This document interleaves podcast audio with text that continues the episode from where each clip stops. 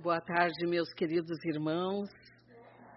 Que alegria estarmos aqui novamente, né, junto dos nossos irmãos de tarefa, de doutrina e nessa tarde tão linda também, né, que foi aprimorada para cada um de nós aproveitarmos. Irmãos, nós vamos falar hoje, né, deste capítulo, dessas bem-aventuranças, nós vamos pegar uma das bem-aventuranças, que é o capítulo 9 do Evangelho, bem-aventurado os que são brandos e pacíficos, que somos todos nós, né? Brandos e pacíficos, até que não pisem no nosso calo, né? Como a gente diz. Pois bem, meus irmãos, é um capítulo lindo, mas nós vamos, neste momento, viajarmos e vamos chegar lá na Galileia. E naquele momento lindo em que o mestre procurava um lugar para que pudesse ser ouvido os seus ensinamentos. Ele vai e consegue avistar que ali perto do mar da Galileia, que chamava, e que nós chamamos, né, nós sabemos que não era um mar, era um lago. E e naquela, naquela determinada elevação, ele pôde ali transmitir o maior ensinamento para nós, homens aqui na terra, que Jesus pôde nos deixar foi o Sermão do Monte. Porque o Sermão do Monte, quando nós ouvimos, quando nós lemos, quando nós prestamos atenção, nós sabemos que nós não podemos mais continuar como nós somos. Nós precisamos de fazer a verdadeira transformação interior. E essa transformação foi depois que o Cristo aqui esteve conosco. Ele, naquele momento, estava sendo esperado porque era o seu primeiro ano de mandato na terra. Vejam só. Quem sabe quantos de nós estávamos lá naquela época, ouvindo e que hoje ainda precisamos estar atentos, ouvindo, porque não fez eco em nossa alma ainda. Por isso nós hoje ainda precisamos ouvir. E dessa mensagem que o Cristo nos trouxe naquele momento, irmãos, nós podemos perceber que o mundo distanciou-se muito. Porque neste momento atual que nós estamos vivendo, dois mil passou-se e nós ainda estamos ainda fazendo culto a Mamon e nos esquecendo do culto ao amor.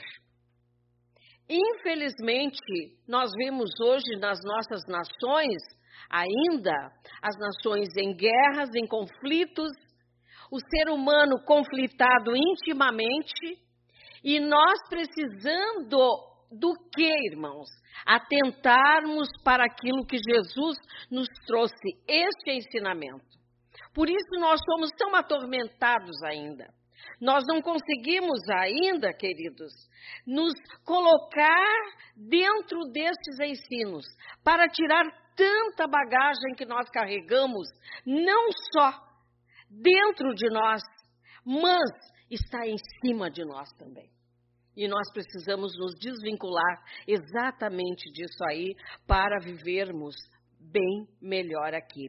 E nessa, nessa caminhada, nós sabemos que quando Cristo começou a falar essas bem-aventuranças, que ensino ele quis nos passar naquele momento?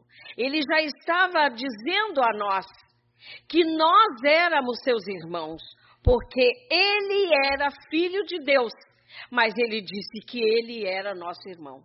Então, neste momento, todos nós nos com, com uh, des, desculpe o termo, nos ficamos congratulados todos nessa corrente de luz, de amor e de bondade que Jesus nos passou. Nessa caminhada, meus irmãos, nós vamos ver que a mensagem de Jesus foi realmente a mensagem da boa nova. E a boa nova, ela não pode mais, meus irmãos, nós não podemos mais trancafiá-la. Nós precisamos distribuí-la, passar uns para os outros. E nessa, nessa, nesse momento nós vamos perceber, meus irmãos, que Jesus não falou para grandes potências naquela época. Ele falou para quem? Para todos aqueles que queriam ouvir uma verdade. Então ele falou para pescadores, ele falou para alguns fazendeiros que ali estavam, para os mercadores, para os escribas, para os sacerdotes e pessoas comuns de um modo geral, foi para quem ele veio falar. Mas essas pessoas comuns, elas foram também passando e todo mundo queria ouvir o que que aquele homem, que ainda não era chamado de Jesus, queria nos passar. Quem era esse rabino? Porque era assim que eles chamavam. Mas essa mensagem de Jesus, da Boa Nova, tem uma grande significação para a humanidade, pois ela atravessou todo este tempo e até hoje nós estamos tentando compreendê-la. E como é difícil, né, minha querida irmã? Por quê? Porque colocar em prática estes ensinos é o que faz nós pararmos para pensar. Como é que eu vou colocar em prática esses ensinos se eu ainda não os guardei de forma que eu saiba exemplificar? E é o que nós precisamos. Esses ensinos de Jesus é através do exemplo. É como o pai dizer para o filho que não faça, não tome tal atitude se ele ainda não tomou.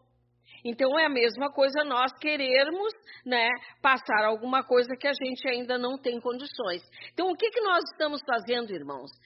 Esta, este trabalho que a gente vem fazendo através dessa exposição doutrinária é para uma alerta, e eu, eu não estou trazendo para os senhores, a gente traz para a gente, porque em casa a gente tem que estudar. Então a gente traz para a gente em primeiro lugar, para não nos acharmos que a gente já está isento, porque isento não estamos, podemos ter absoluta certeza.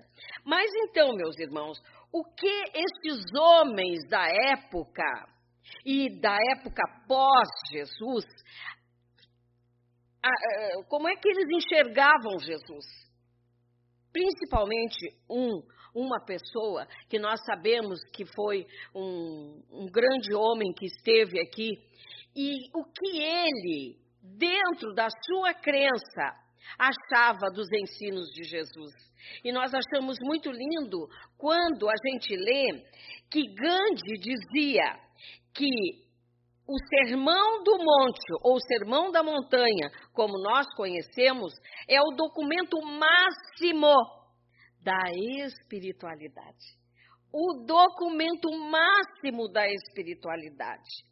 E ele continua dizendo: se todos os livros da humanidade perecessem e só se salvasse o Sermão da Montanha, nada estaria perdido. Por quê? Porque o homem, se baseando no sermão da montanha, ele tem um caminho, um caminho iluminado pela frente, e para iluminar aqueles outros transeuntes que passarem por ele. Vejam só, nós não nos iluminamos só a nós, nós iluminamos a nós e podemos iluminar a quantos mais que ainda, na maioria das vezes, ainda são cegos conduzindo cegos. E que, como nós precisamos ter este tato para também não nos deixarmos cegar. Por isso, Cristo já nos advertia: ouçam quem tem ouvidos para ouvir e olhos de ver. Porque às vezes as coisas estão diante de nós, estão falando, estão gritando à nossa volta e nós não enxergamos e não ouvimos. Ainda. Ainda. Por quê, irmãos? Porque tudo tem seu tempo. Nada vem antes, nada passa do seu tempo. Tudo vem no tempo previsto. E o que nós estamos fazendo aqui nessa tarde de sábado ensolarado, não é? A gente veio buscar um pouquinho de conhecimento. Às vezes a gente uh, imagina assim, ó, que o passe, né? Como a nossa irmã frisou aqui, que vai ser feito após esse trabalhinho, que nós vamos todos receber é claro. Mas nós nos esquecemos, meus irmãos, que Jesus disse: onde houver dois ou mais em meu nome, lá eu estarei. Então, Ele que sabe das nossas dores, das nossas mazelas, Ele está aqui e está cuidando de cada um em particular. Nós é que não conseguimos ainda ter olhos de ver. Mas nós achamos muito lindo quando nós ouvimos de uma companheira que estava muito mal no hospital e hoje ela está em casa, graças a Deus, e ela disse que mexeram na maçaneta da porta do quarto, aonde ela estava com mais duas pessoas, eram três no mesmo quarto, e ela disse que ela não estava dormindo aquela hora. E que ela viu, e no início, assim, logo que ela olhou, ela achou que era o médico que estava entrando, que estava todo de branco. Mas ela viu que não, que tinha uma luz em volta na sua cabeça. E ela olhou e firmou. E ela tinha vontade de chamar as outras duas companheiras, mas travou a voz na garganta. E ela queria saber por que ela não pôde, já que ela viu Jesus entrar no quarto dela naquele horário, tão tarde da noite. Por que as outras ela não pôde chamar?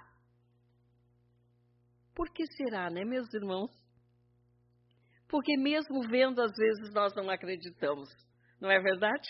O ser humano ainda é São Tomé, né? Mesmo vendo, não acredita. Então ela diz que a partir daquele momento, ela levantou-se da cama. Ela tinha uma força, ela tinha uma energia totalmente diferente do que ela estava passando até então. Aí ela disse: passou uma mensagem para a filha, para uma das filhas que dorme muito tarde. Ela tem muito compromisso, então dorme muito tarde. Ela passou uma mensagem para a filha: Tenho certeza que amanhã a médica vai me mandar embora. A filha disse que não respondeu a ela. Mas no outro dia de manhã, estava cedo lá no hospital, para saber por que, que ela estava com tanta certeza assim. E ela falou. Daí a filha foi para cuidar dos seus afazeres e daqui um pouco, 10 horas da manhã, ela liga dizendo: Estou com alta. Estou com alta. Irmãos, é para nós termos absoluta certeza do que, que é este poder deste irmão nosso. E quando ele nos traz esses ensinos, como é que nós ainda temos tanta dificuldade de assimilarmos esses ensinamentos?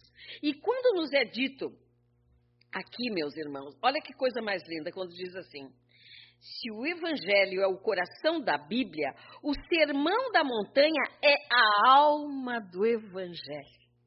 Por quê? Olha aqui, mais adiante o que, que ele diz. Diz assim, ó. É, o que o mestre Nazareno disse nessa mensagem suprema de seu evangelho representa o patrimônio universal de todas as religiões. Porque todas as religiões pregam o bem, não é isso? Querem o bem, dedicam-se a fazer o bem. Então, o que, que nós estamos percebendo? Que a doutrina espírita não é só para nós espíritas. Não, ela é para todos. E devagar, esse caminho que ela está fazendo, ela está alcançando.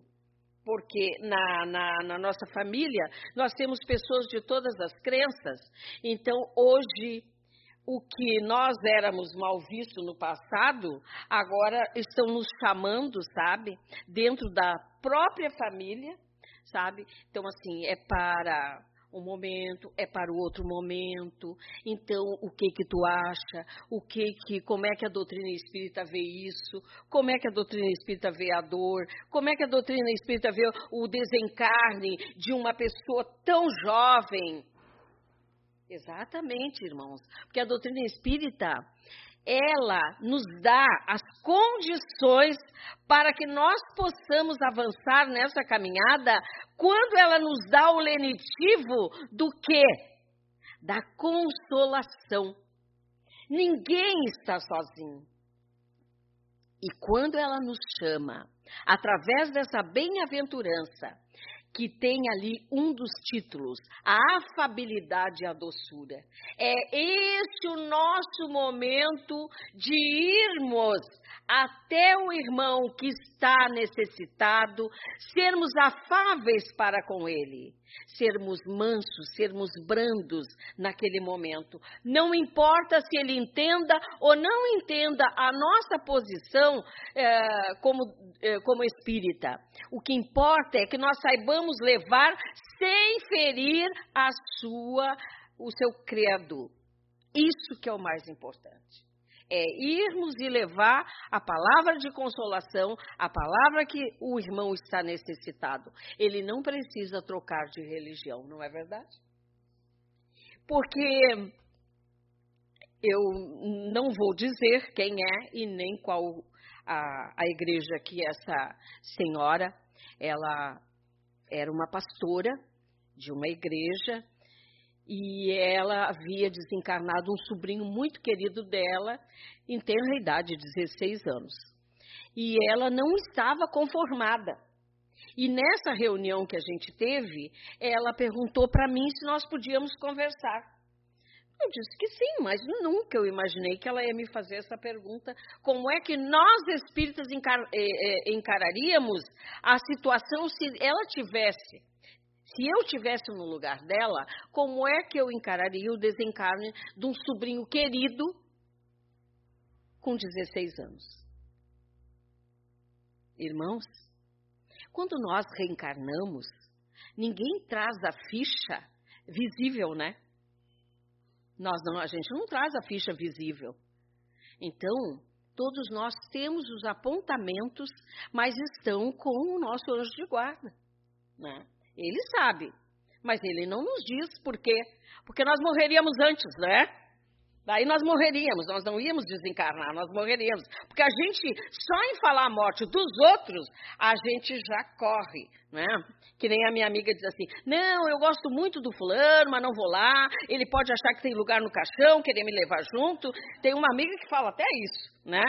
Mas é o tal negócio, cada um vai sozinho. Nem o casal, se, se, desencarnar, vai no mesmo caixão. Cada um vai no seu caixão. Lá na tumba pode ser que bote lado, lado a lado, mas não tem nada a ver. Então, meus irmãos, esta senhora, como pastora, ela disse que a igreja dela não estava dando a sustentação para ela. Então, nós conversamos, conversamos, e ela me disse bem assim: que interessante. É por isso que vocês encaram de uma forma diferente, mas não sem sentimento, eu disse para ela. Porque todos nós temos sentimento e quando parte um ente querido nosso, claro que nós sentimos. Só que nós não nos desesperamos, porque uma certeza se tem: que amanhã nós vamos nos encontrar. Essa é a verdade. Então, queridos, nessas poucas linhas desse discurso de Jesus está a solução dos problemas dos homens e das nações. É ou não é? Quando a gente fala afáveis, doces, o que significa exatamente? Será que nós conseguimos ser um grande chefe de uma nação? Consegue ser? Claro que consegue. Se não cuidar só dos seus interesses, se começarmos a ampliar o nosso olhar e olhar os outros, porque a outra nação tem os outros, que são também meus irmãos. Veja só, olha que coisa mais linda quando o homem começar a ter essa visão. Quantos que vão, vão dizer, até vão pensar, ah, isso é uma utopia? Não é utopia, não. É o que Jesus queria de nós já há dois mil anos. Por isso, ele se fez presente aqui na terra, na figura de um homem junto conosco, passando todas as tribulações que nós também passamos. Né? Se nessa encarnação não estamos passando, noutra nós já passamos. Ou, às vezes, o que nós estamos passando nessa, a outra foi bem pior, essa já está melhoradinho, né? as, as, as nossas, as nossas cruzes. Mas nós temos uma certeza, meus irmãos, que quando Kardec veio e relembrou-nos Tanto é, meus irmãos, que o Evangelho segundo o Espiritismo, ele tem cinco capítulos que tratam exatamente do Sermão do Monte. Descrito ali, linha por linha, identificando-nos ou não, lá está a nosso, nosso roteiro seguro para a nossa vida. Lá está o nosso roteiro seguro. Mas nós nos desviamos desse roteiro e muitas vezes até voltarmos para esse roteiro, como é difícil, não é verdade? É ou não é difícil? É, né? Mas o que nós precisamos, quando a gente se afasta, a gente tem, a gente sabe a rota. Então é só mudar. Hoje é tudo através de GPS. Então vamos colocar o nosso GPS em ordem, né? E vamos fazer ele voltar, retornar, se nós paramos lá pelo caminho ou nos desviamos na estrada, vamos lá. Que mais, meus irmãos? Quando ele nos fala, em primeiro lugar, o que nos move muitas vezes é o nosso orgulho e a nossa vaidade. Eu quero ser o Senhor das nações. O Senhor das nações é Deus, porque o nosso governador da terra é Jesus. Então é Deus que tem este controle. E aí, o homem querer se comparar a Deus é única, exclusivamente só orgulho e vaidade. Então, nós precisamos nos colocar num lugar e conduzirmos nossas vidas, meus irmãos, com mais leveza, dando tempo para cada coisa. Nós ouvimos muito, porque faz muito tempo que a gente trabalha numa salinha fechada, ouvindo as pessoas através do atendimento fraterno. E isso é todas as segundas-feiras, quando não é nas sextas também, porque se vai faltar um número grande, a gente vai para lá nas sextas-feiras, às vezes nas quartas-feiras. E o que significa isso, meus irmãos? É nós estarmos ali para erguer, para ajudar, para dizermos alguma palavra para o nosso irmão, para que ele desperte. É só isso. Porque nós não podemos dizer a ele como fazer a gente tem que mostrar o caminho. Só isso que nós precisamos fazer. Mostrar o caminho. E às vezes ele está no caminho certo. Mas sabe o que, que falta? Incentivo. Incentivo. A pessoa vai perdendo a força, a coragem, o ânimo. E ela precisa de alguém. Então, quando nós trabalhamos, somos dóceis com o nosso irmão, principalmente quando ele está passando por uma situação difícil, somos brandos naquele momento, temos, a gente tem um modo cordial de lidar com a dor dele, ele se transforma. Segunda-feira, alguém chegou e disse: Eu estou arrasado. Enterrei meu pai. Estou arrasado. Meu pai era a força da minha vida, da minha existência. Exatamente. Quantas vezes a gente se sente como se não tivesse chão naquele momento. Mas o mais importante, meus irmãos, é o que a doutrina pôde ajudar, auxiliar aquele irmão que estava sem esperança. O outro irmão que já tem um certo tempo, disse: antes de vir para cá, eu ia me jogar no trilho do trem.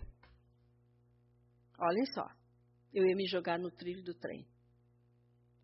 E de repente, chegou uma senhora do meu lado e ela estava com o livro dos Espíritos na mão.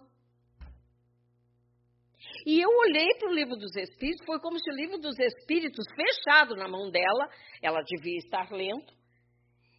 E naquele momento, eu me lembrei que eu passava todos os dias aqui na frente dessa casa espírita, porque é uma linha de ônibus que tem ali, aonde que é, que é, que é o nosso centro espírita, na Estância Velha, em Canoas.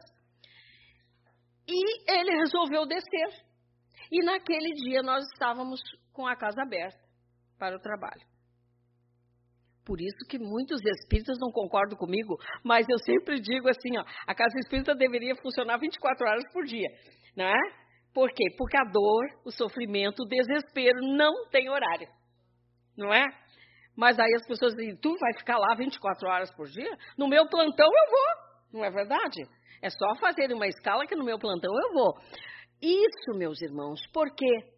Antigamente as igrejas ficavam abertas, mas por causa do vandalismo, nenhuma igreja não fica mais aberta hoje, infelizmente. Porque quantas pessoas que iam lá rezar? Só um lugar que tem de turismo, que aí as igrejas ficam abertas. Mas ainda tem um horário, é de tal ou tal horário. Né? Então são essas pequenas coisas que fazem com que o ser humano se sinta como o quê? Perdido. Mas quando ele chegou ele teve uma receptividade tão boa, tão boa, que foi ali que mudou tudo. Quando foi atendido. São essas pequenas coisas que fazem a diferença na vida de alguém. Aí sabe o que, que se passa? Daí lá está. Mais um companheiro estudando, junto conosco. É isso, meus irmãos ao invés de se atirar no, no trilho do trem, vem aprender o que, que é a vida. Porque nós não sabemos o que, que é a vida. A gente sabe que tem que acordar de manhã, ir para o trabalho, quem já é adulto, voltar para dentro de casa, fazer as coisas, as tarefas, porque amanhã tem trabalho de novo. E quando chega sábado e domingo, a gente quer aproveitar, quer se divertir e nós esquecemos que nós não somos matéria, nós somos espíritos com uma matéria agora. Com uma matéria. Então, nós precisamos trabalhar. E o mestre nos conhecia também e sabia, meus irmãos, desses caprichos nossos. Sabia o quanto nós ainda queremos fugir das nossas tarefas.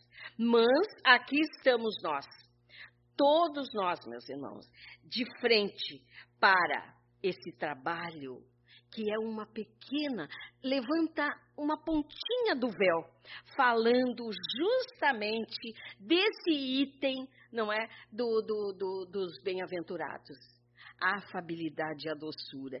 Então, Jesus nos aponta a doçura, a brandura, como de importância capital para o aprimoramento espiritual e, olhem só, a moderação nas atitudes.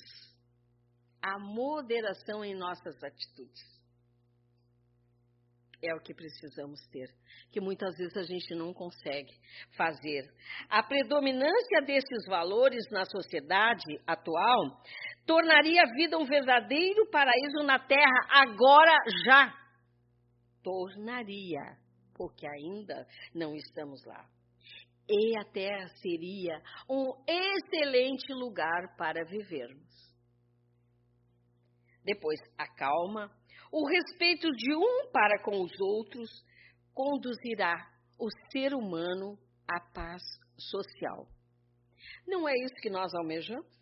Essa paz social, essa paz interior nossa, que muitas vezes nós queremos achar lá fora, ela está aqui, irmãos, dentro de nós, essa paz que tanto procuramos.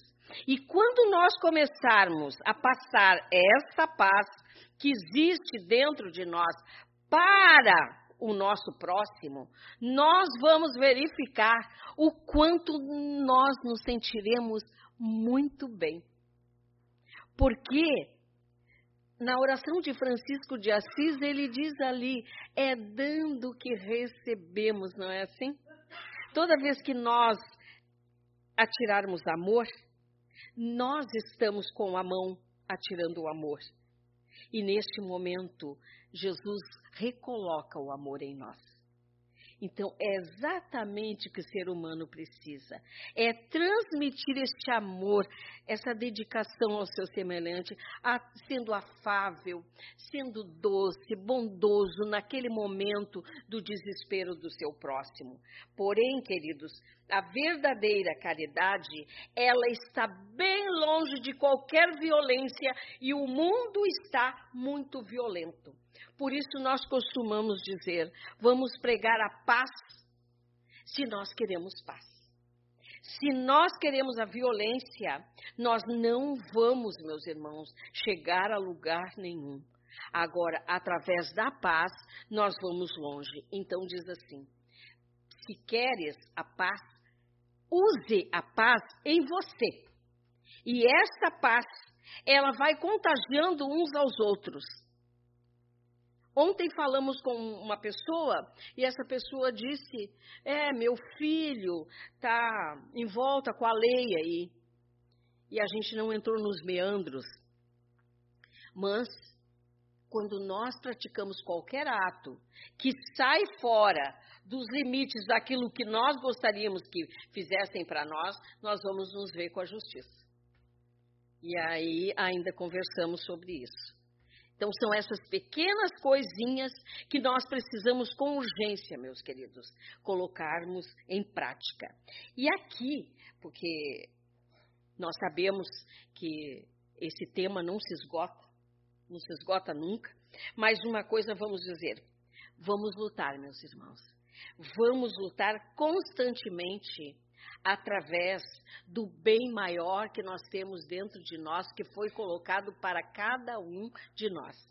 Vejamos, se cada um de nós que daqui sairmos nessa tarde, levarmos para dentro dos nossos lares um pouquinho dessa sementinha do bem, um pouquinho dessa sementinha da afabilidade, da brandura, da mansuetude, como é que vai se tornar o nosso lar?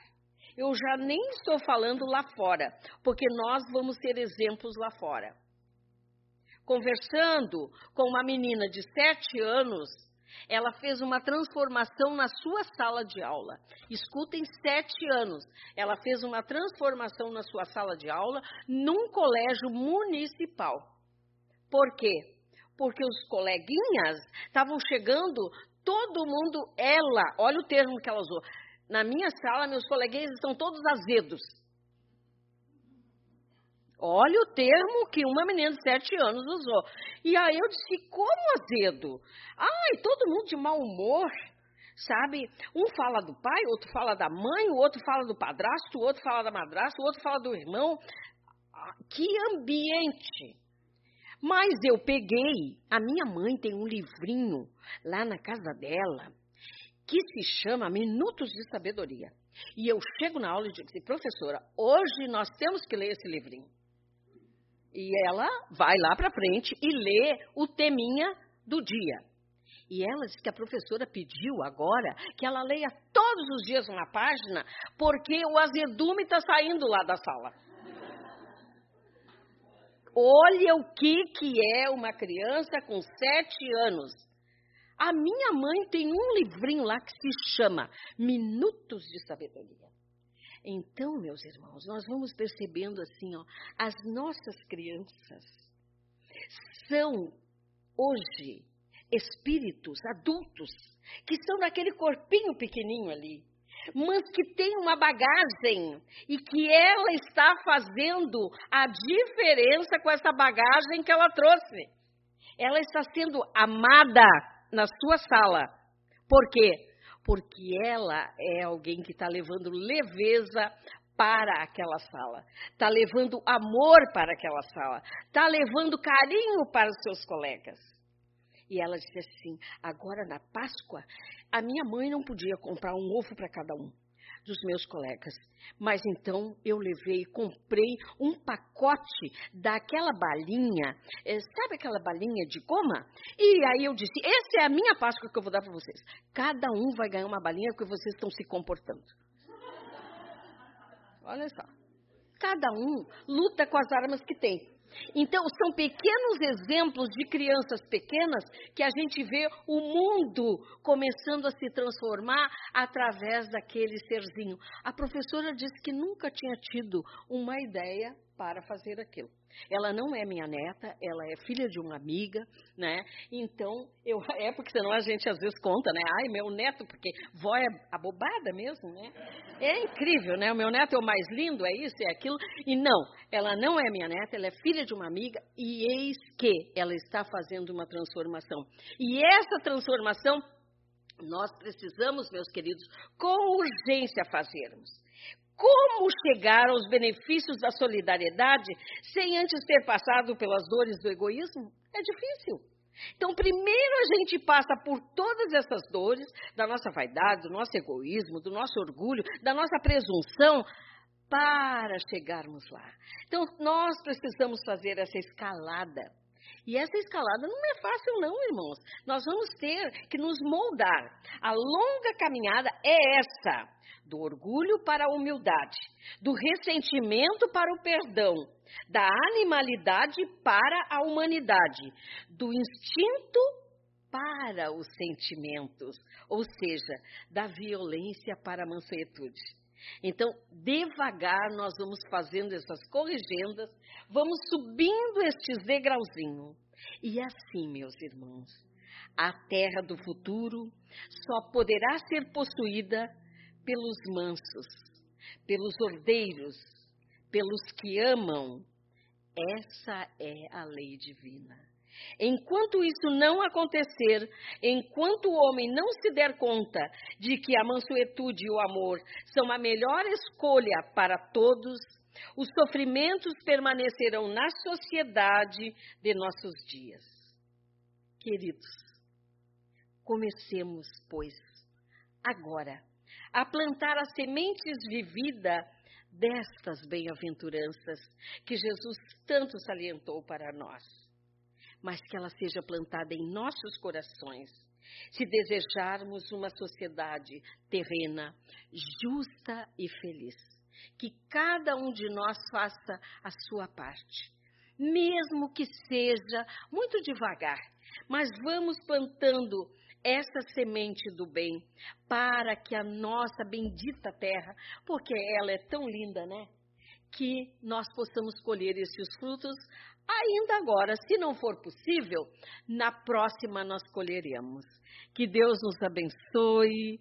Desejo a cada um dos nossos irmãos que aqui se encontram e aqueles que com vontade de aqui estarem não estão, mas aonde estiverem, que recebam o carinho e o amor de Jesus sempre. Muita paz, meus irmãos. Muito obrigada.